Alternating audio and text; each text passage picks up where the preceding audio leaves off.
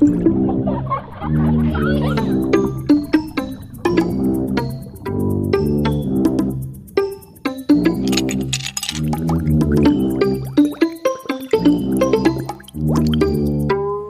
Platz. Der Podcast des Oberösterreichischen Kultursommers.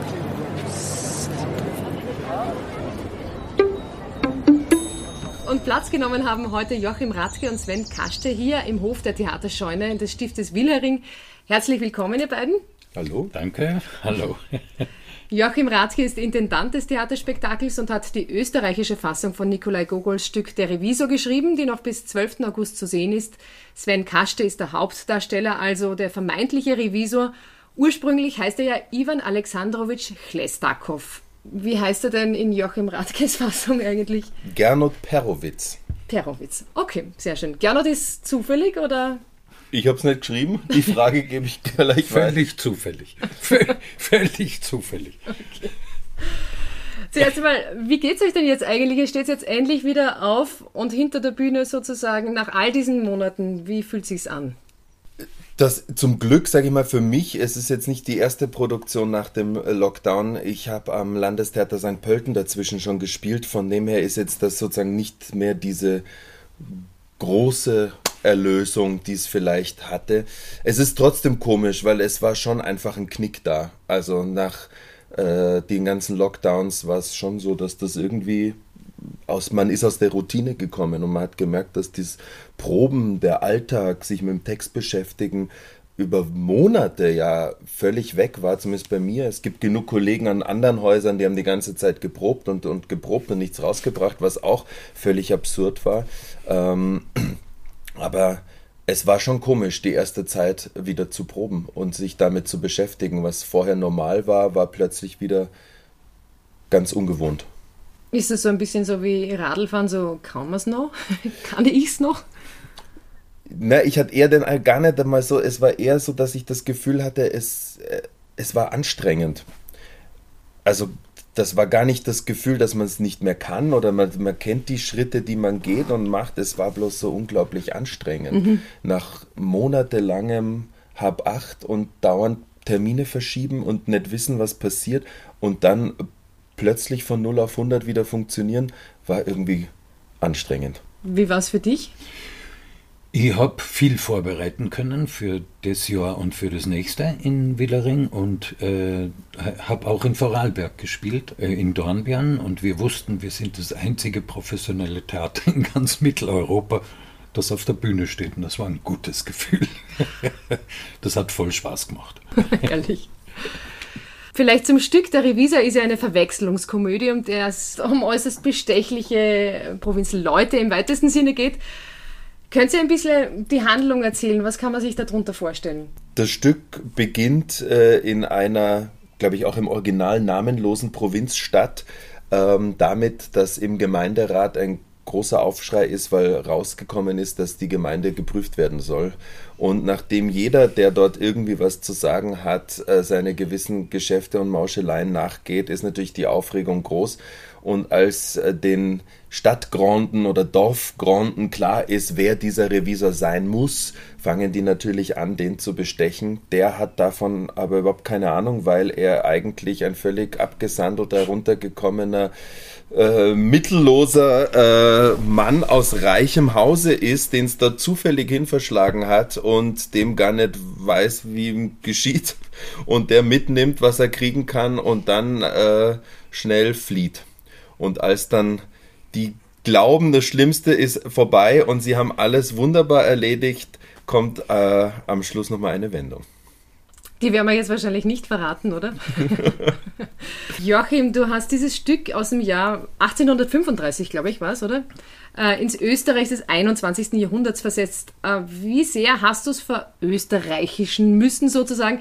Wie viel war da eigentlich notwendig, das anzupassen, oder war es erschreckenderweise sehr ähnlich? Also das ganze Pipapo in Österreich, das ist mit dem Russischen total vergleichbar, weil äh, beides waren Kaiserreiche.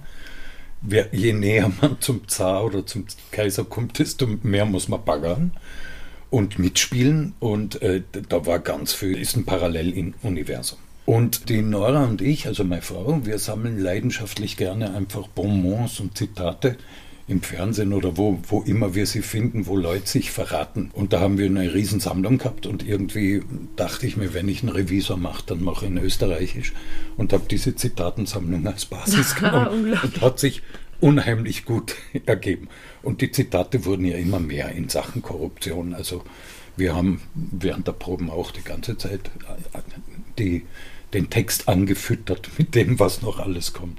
Also es ist extrem tagesaktuell es eigentlich. Es ist unheimlich tagesaktuell. Ja. Und dann habe ich auch geschaut, dass der Gemeinderat eigentlich, also es gibt die Sozialreferentin, die ist rot, es gibt den Bürgermeister, der ist türkis und es gibt äh, den Amtsleiter, der ist blau und dann gibt es noch ein paar rabiate Grüne in dem Ort, äh, die Bohr, die heute die Grünen wählen und äh, also das eignet sich auch sehr gut als Basis, um in Österreich anzukommen.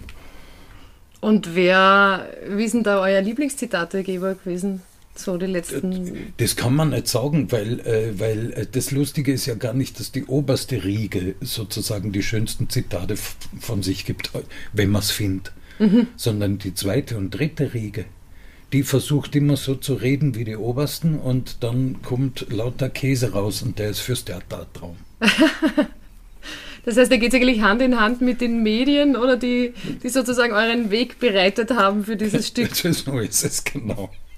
Unabhängig davon, dass es tierisch Spaß macht, das dann auch zu spüren oder zu hören. Ich habe lustigerweise selber schon im Revisor äh, äh, gespielt mit dem Horst, der jetzt den Bürgermeister spielt. Haben wir vor Jahren schon in einer anderen äh, Fassung gemeinsam gespielt und ich habe dann, als ich die Fassung vom Joachim gelesen habe, gedacht, großartig und wie toll der das umgeschrieben hat und das ist unglaublich. Und ich habe dann aber doch immer wieder jetzt bei den Proben den Original Gogol hergenommen und wenn du das Stück liest und siehst, es ist äh, eigentlich dann wieder relativ wenig äh, umgeschrieben. Es ist mit genau. diesen Zitaten drin und die Namen wurden aus der russischen Provinz verändert und halt eingedeutscht oder verösterreichert, aber es ist schon die Struktur des Stückes, die Figuren, es ist alles eigentlich eins zu eins erhalten und das finde ich macht auch die Faszination an dieser Fassung aus, weil es ist unglaublich modern und aktuell und trotzdem ist aber der Gogol an allen Ecken und Enden vorhanden und es ist alles so da. Also wer das Stück gut kennt, kann eigentlich alles erkennen oder sieht alles drin. Es ist wirklich super. Wie das Ganze jetzt da in die österreichische Provinz versetzt klingt, das werden wir uns jetzt einmal gleich in einem Mitschnitt anhören. Ich habe euch jedenfalls gewarnt, bringt eure Angelegenheiten in Ordnung. Ja, besonders du, liebe Gerti. Ja, wenn der Beamte kommt, wird er sich das Sozialbudget anschauen und so manch eine deiner Zuwendungen an Bekannte, die durchaus nicht in Not sind, hinterfragen. Und eine Sekretärin, die sich immer freitags und montags krank schreiben lässt. So geht das nicht. Mich geht das ja alles nichts an. Ich will jetzt auch gar nicht wissen, was ihr Sozis so treibt. Ja, ausmorden müsst ihr es eh allein. Auch ihr, geschätzter Amtsleiter, rate ich, miste aus. Ja, die Jugend in ihrer Freizeit zu beschäftigen, ist aller Ehren wert. Aber warum ihr gerade Paintball spielt im Gemeindesaal und das politische Fortbildung nennt, das weiß auch keiner, ja? Also packt die Puffen und die Korbsachen in den Keller und weiß nicht die Welt, aber eigentlich kosten wir mehr. Wenn der Revisor weg ist, geht das Grafenwerk wieder Vierer zahlen, ja? Redest du dann eigentlich im äh, österreichischen Dialekt? Wir haben uns äh, da lange drüber auch natürlich unterhalten oder rumexperimentiert und es ist, ich würde sagen, es ist so eine, eine Mischung geworden weil ich dann auch im Laufe des Stückes versuche, sozusagen Sachen zu kopieren oder darzustellen. Das heißt, mhm. sobald ich irgendwie realisiert habe, dass die in mir glauben, ich bin irgendwas Besonderes, fängt das natürlich auch an, so ein bisschen, dass man das Schönbrunner rausholt und dass man gleich ein bisschen zeigt, wer man ist und dass du vielleicht nur aus der Provinz bist und ich bin natürlich was Besseres. Und er setzt das auch als äh, Stilmittel ein. Ja, und ich muss ja ständig irgendwo hin, ja, zu irgendwelchen Empfängen, Partys, ja. socialisen, benchmarken. Sie können sich überhaupt nicht vorstellen, wie anstrengend so ein Leben ist. Manchmal komme ich hernach so erschlagen nach Hause, dass ich es gerade noch schaffe, meiner Housekeeperin, der Fatima, zu sagen, hier mein Mantel aus österreichischer Schafschurwolle. Und dann schlafe ich schon ein. Eigentlich ist es so die, die Geschichte eines Wieners, der in die Provinz kommt und äh, die Provinz ist hingerissen und wünscht sich, die wünschen sich alle, dass sie nach Wien kommen und dort Karriere machen durch ihn. Oder sie haben eben Angst vor mhm. Wien, also vor, dem, vor, dem, vor der Strafe. Also es spielt ein bisschen mit Provinz und ja. Großstadt. Aber der Wiener ist ja in der Provinz jetzt grundsätzlich nicht so gern gesehen, oder? In Österreich. Ja, äh, dadurch, dass man aber vor ihm schrecklich Angst haben muss, weil man so viel Dreck am Stecken hat, muss man einfach irrsinnig gut spüren, damit man überlebt. Oder wenn man von ihm was will, ja. dass man sagt, äh, äh, der könnte mir helfen, um selber voranzukommen, dann sind plötzlich alle Ressentiments vergessen und man kriegt, äh, man, kriegt. man kriecht und buckelt. ja, genau, was natürlich dann auch lustig ist zum Zuschauen. Ich sehe diesen äh, Chlestakov oder Gernot bei uns als jemanden, der ein unglaubliches Gespür für sein Gegenüber hat und sofort versteht, was der andere von einem will. Mhm. Und man und der weiß, was er, welche Strippen er ziehen muss, um beim, vom anderen etwas zu bekommen. Und von dem her sind das eigentlich ganz viele Figuren, weil er ganz viel unterschiedliche Bedürfnisse bedienen muss. Ist es schauspielerisch eigentlich, macht dann eigentlich wahrscheinlich noch mehr Spaß oder ist eine größere Herausforderung, weil du so viele Facetten dann raushängen lassen musst? Sozusagen? Richtig, das ist natürlich das, was dann Spaß macht, weil man jetzt nicht bloß eine Haltung durchspielt den Abend, sondern äh, auf ganz viel unterschiedliche Sachen eingehen kann.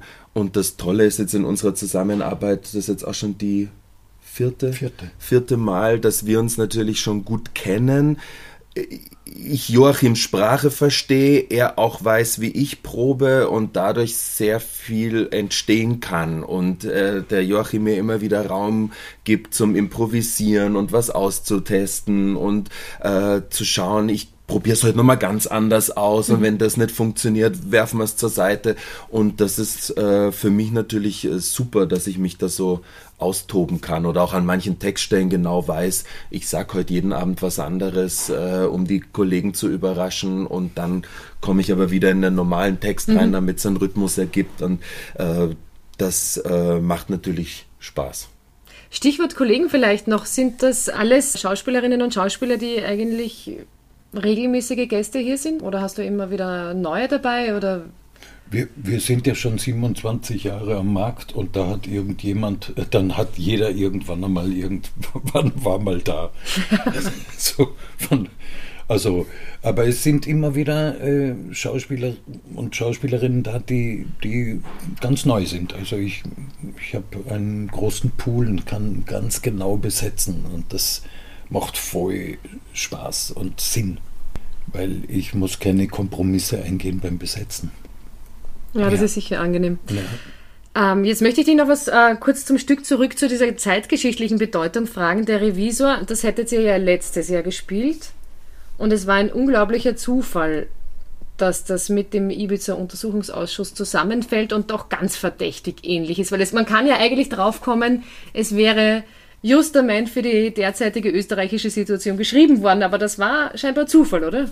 Das war, das, das war Zufall. Also, dass diese ganzen, diese Ansammlung von Zitaten hat uns gezeigt, dass sozusagen da ein Problem existiert, wenn man schon auf so viele Zitate kommt. Also irgendwie äh, muss man das mal überlegen, wie, wie, wie, wie, wie Korruption in Österreich gehandhabt wird und wie man damit umgeht oder wie korrupt man selber auch ist, wenn man in der Lage ist wäre. Das ist ja ein ganz ein gesellschaftliches Phänomen. Und äh, dass sich das alles so, äh, so verdichtet in dem einen Jahr, wo man nicht gespürt haben, das war natürlich überhaupt nicht vorhersehbar. Aber schön, oder eigentlich in dem Sinne? Voll interessant. Es ja. wird irgendwie immer, äh, immer spannender. Wir haben ja dauernd Zitate reingeflickt. ja, ich glaube, ich habe vor zwei Wochen noch habe ich zufällig was gelesen und habe dich doch nochmal angerufen und gesagt, du, das und das steht, da haben wir gar nicht drin. Und wenn du das dir nochmal anschaust, das passt in die Szene doch exakt rein. Das ist genau das, was wir eigentlich verhandeln. Jetzt nochmal vom Schmidt-Öberg-Chatverlauf. Und äh, also wir haben eigentlich bis kurz vor der Premiere immer noch Material äh, eingebaut, äh, wo wir gesagt haben, das ist, muss unbedingt rein weil es un unpackbar ist, was da teilweise verhandelt wird. Also mhm. das ist echt, das ist verrückt. Das Theaterspektakel ist jetzt schon 27 Jahre alt. Mhm. Ähm, wie suchst du die Stücke aus? Also ganz am Anfang haben wir, haben wir die Scheune angeboten gekriegt und dann haben wir gedacht, na fangen wir mal mit einem Italiener an. Dann haben wir von Goldoni ein Stück gemacht. Dann hat sich das sofort auf einen Schlag hatten wir 2800 Leute. Habe ich Kollegen vom Phoenix und vom Landestheater gefragt und haben ein paar Jahre einfach so vor uns hingemacht. Dann sind wir draufgekommen, es gibt ein Publikum, das schrecklich gerne lacht, aber nicht zu tief, mhm. auf tiefem Niveau. Und dann sind wir draufgekommen, wir haben auch ein Publikum, das sehr gerne nachdenkt, wenn es im Theater ist und das sozialkritische oder sozial relevante Themen mag. Dann haben wir angefangen zu wechseln. Ein Jahr lustig, ein Jahr äh, lustig auf hohem Niveau und ein Jahr äh, richtig, also die letzten Tage der Menschheit als Wanderung und so. Äh, Bockerer in der alten Fassung, der bissigen und, und, und dann immer gewechselt mit immer mehr Raritäten, äh, Komödienraritäten. So.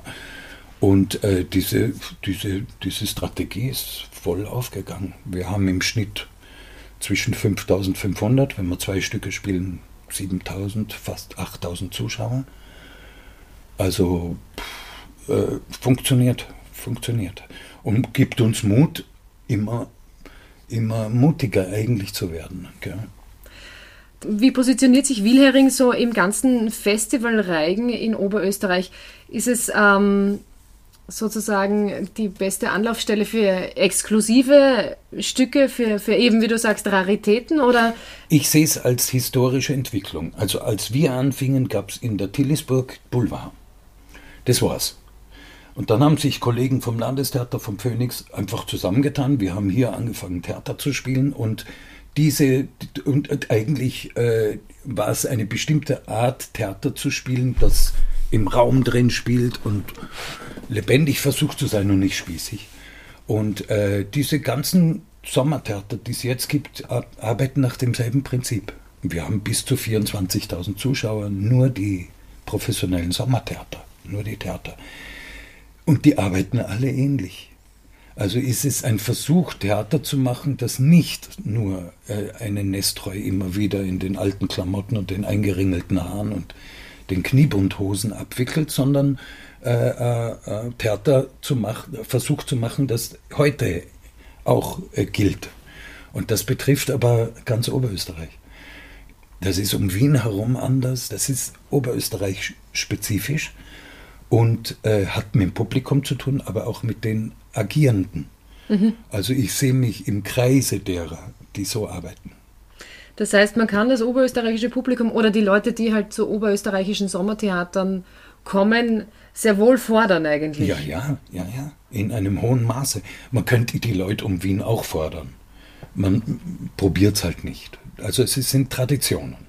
Die will ich gar nicht schlecht machen, sage ich dazu, weil das ist ja, also das, äh, wie man Theater macht, macht man es eben. Aber unser Weg hier in Oberösterreich hat sich nicht als Sackgasse erwiesen, sondern als sehr, das ist sehr äh, produktiv und betrifft alle. Das heißt aber, Wilhering hat in dem Sinne eigentlich auch ein bisschen so die Richtung für Oberösterreich vorgegeben, oder? Ja, das ist halt zufällig, das macht man ja nicht absichtlich. Und mhm. ganz viele, die jetzt Theater gegründet haben, wie in Perg oder die haben alle bei uns, also die, die waren hier. Die waren, mit denen haben wir gemeinsam gearbeitet, so muss man das sagen. Mhm. Ich bin da kein Gründer, sondern das ist eine bestimmte Theater, ein bestimmter Stil, den man ausprobiert und den man dann auch woanders einfach genauso gültig äh, erzeugt und macht. Gibt es schon Pläne für nächstes Jahr? Ja, äh, das Stift wird 875 Jahre alt oder wurde es. Im nächsten Jahr äh, verschiebt sich durch Corona. Und wir haben vor, eine sehr kritische Geschichte des Stiftes als Wanderung zu machen. Und zwar beginnend in der, ähm, in der Gründung und heraufwandernd bis zum Heute. Im ganzen Stift wird dann gespielt und erzählt. Aber äh, kritisch. Also nicht ausschließlich das Gute, sondern auch das Fragwürdige. Wie viel Rückhalt gibt es da und wie viel Gegenwind? Der Abt des Stiftes hat zu meiner großen Freude gesagt, erzähl die Wahrheit. Und das ist auch, also vom Stift her gibt es großen Rückhalt. Wie ist denn der Beruf des Schauspielers jetzt, beziehungsweise er wird sich wahrscheinlich doch groß ändern, nehme ich einmal an, durch die digitale Konkurrenz mit Netflix, Amazon Prime, wie auch immer. Man hat jetzt ein, eigentlich ein unglaubliches Unterhaltungsangebot digital. Ändert das deinen Beruf als Schauspieler? Hast du das Gefühl, äh, die Leute wollen weniger ins Theater, dafür gibt es jetzt, keine Ahnung, mehr Video- oder, oder Filmproduktionen oder wie siehst du das? Eigentlich sehe ich noch keinen großen Unterschied. Ich habe jetzt nicht das, den Eindruck, dass seit Netflix weniger Leute ins Theater gehen. Auf der anderen Seite wird mehr gedreht, also da besteht auch wieder die Möglichkeit, mehr zu arbeiten auf eine andere Art. Ich sehe aber jetzt die Gefahr nicht. Ich hätte jetzt nie den Eindruck, die, also diese Diskussion, wie kriegt man junge Leute ins Theater und wie bleibt man aktuell für, für, für junge Leute, gibt es jetzt, glaube ich, schon seitdem ich in dem Beruf bin, das ist auch schon über 20 Jahre. Also äh, ich glaube, das ist etwas, wo man immer schauen muss, wie packt man aktuelle Themen an, wie holt man Leute äh, äh hin. Und ich würde das gar nicht auf auf den Faktor junge Leute begrenzen, sondern allgemein. Das ist das Thema, worum wir uns beschäftigen welche Themen packen wir an, um Leute, egal welchen Alters, anzusprechen und äh, denen etwas zu bieten. Und ich glaube, wenn man da ein gutes Händchen hat oder eine gute Sprache findet, ähm, ist äh, Theater immer aktuell und immer konkurrenzfähig glaube, man darf bloß nicht den Fehler begehen, sich auf alten Lorbeeren auszuruhen und zu sagen, das war schon immer so, das haben wir vor 20 Jahren schon so gemacht, das machen wir das Jahr. Also dann wird man Probleme haben. Aber sobald man interessiert bleibt und schaut, äh, man muss sich jetzt auch nicht anbiedern und jedes Theaterstück zu einem Techno-Event umgestalten, aber ich glaube, es, sobald man wach bleibt und überlegt und, und, und, und relevant bleibt, äh, wird Theater immer aktuell sein. Mhm. Theater hat den Vorteil, dass es live ist. Und ich kann mir vorstellen, dass es irgendwann mal den Leuten, das hat, glaube ich, auch der Lockdown gezeigt, dieses sozusagen die Zweidimensionalität eines Filmes ist total fad, weil es nicht lebendig ist. Also eigentlich hat uns in dieser Zeit, also mir in dieser Zeit am meisten das unmittelbare Gespräch und, und das Spüren des anderen gefehlt. Und Theater ist genau das. Deswegen haben wir auch gelitten, auch die Zuschauer, weil sie das nicht hatten. Mhm.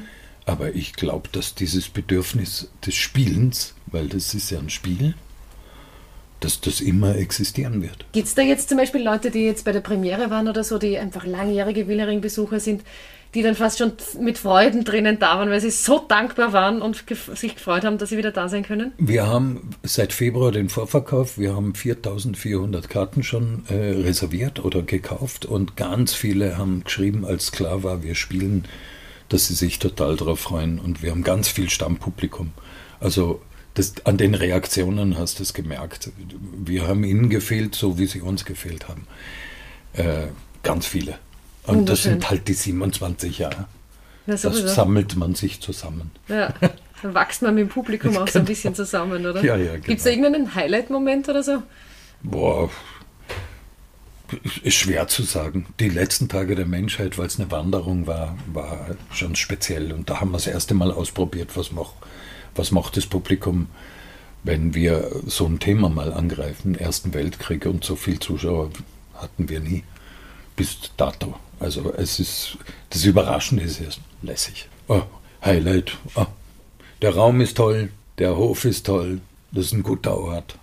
Wir sind schon bei der letzten Frage angelangt, weil wir jetzt über Schauspieler und das Theater ähm, gesprochen haben. Was sagt sie zum Beispiel jetzt jungen Leuten, die sagen, ma, ähm, ich will unbedingt Schauspielerin oder Schauspieler werden. Wenn man das werden soll, dann wird man es.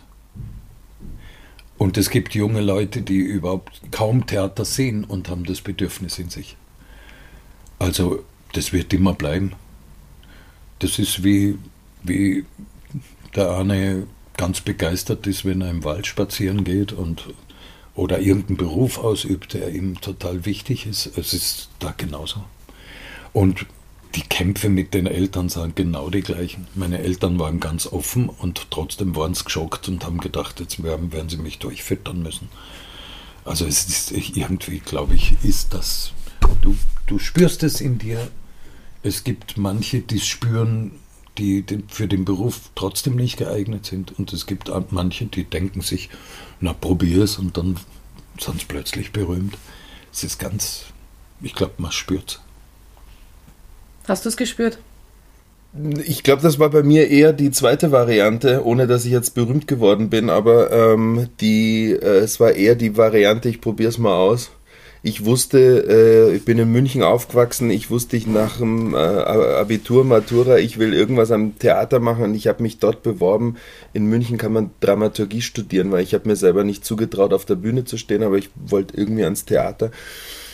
Und dort habe ich keinen Studienplatz gekriegt und dann habe ich eben auch äh, mit äh, Regieassistenzen und so weiter ein Jahr in München irgendwie durchgebracht äh, und dann habe ich mir gedacht, ich probiere es mal und gleich bei der dritten Aufnahmsprüfung hat sofort funktioniert und plötzlich war auf einer Schauspielschule und ähm, das war eher eben die Variante, schauen wir mal, was passiert. Und jetzt mache ich das schon seit über 20 Jahren. Also das, äh, und ich glaube, wenn man, so wie du sagst, deswegen, wenn du es willst und unbedingt machen willst, wirst du es wahrscheinlich auch schaffen.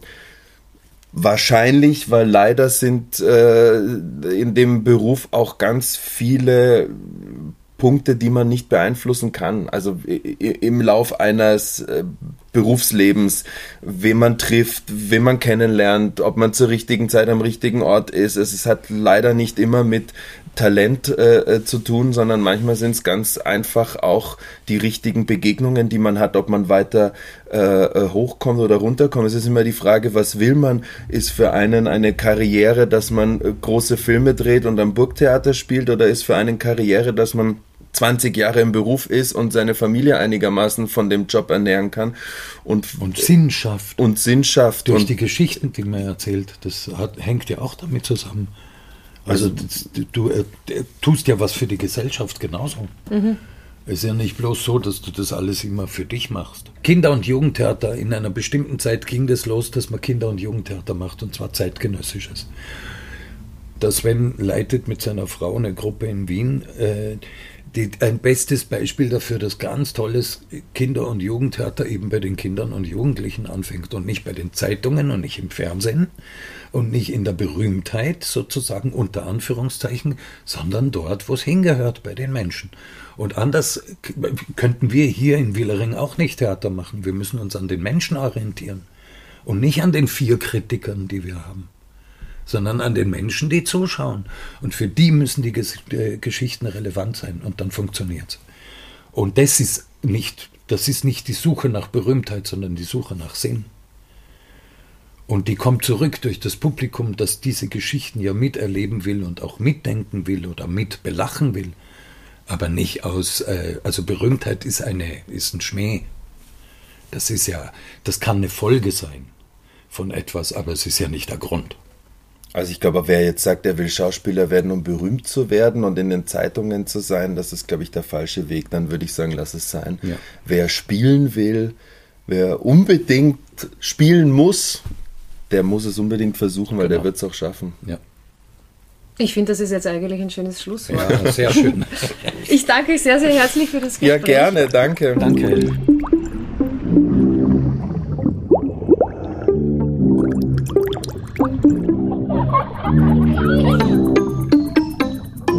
Außerdem zu sehen in der Scheune des Stiftes Wilhering am 17. August Glückliche Tage, ein Drama in zwei Akten von Samuel Beckett. 20., 21. und 26. August Frau 4.0 Flieg Händel Flieg, ein Musikkabarett mit den Turborosinen.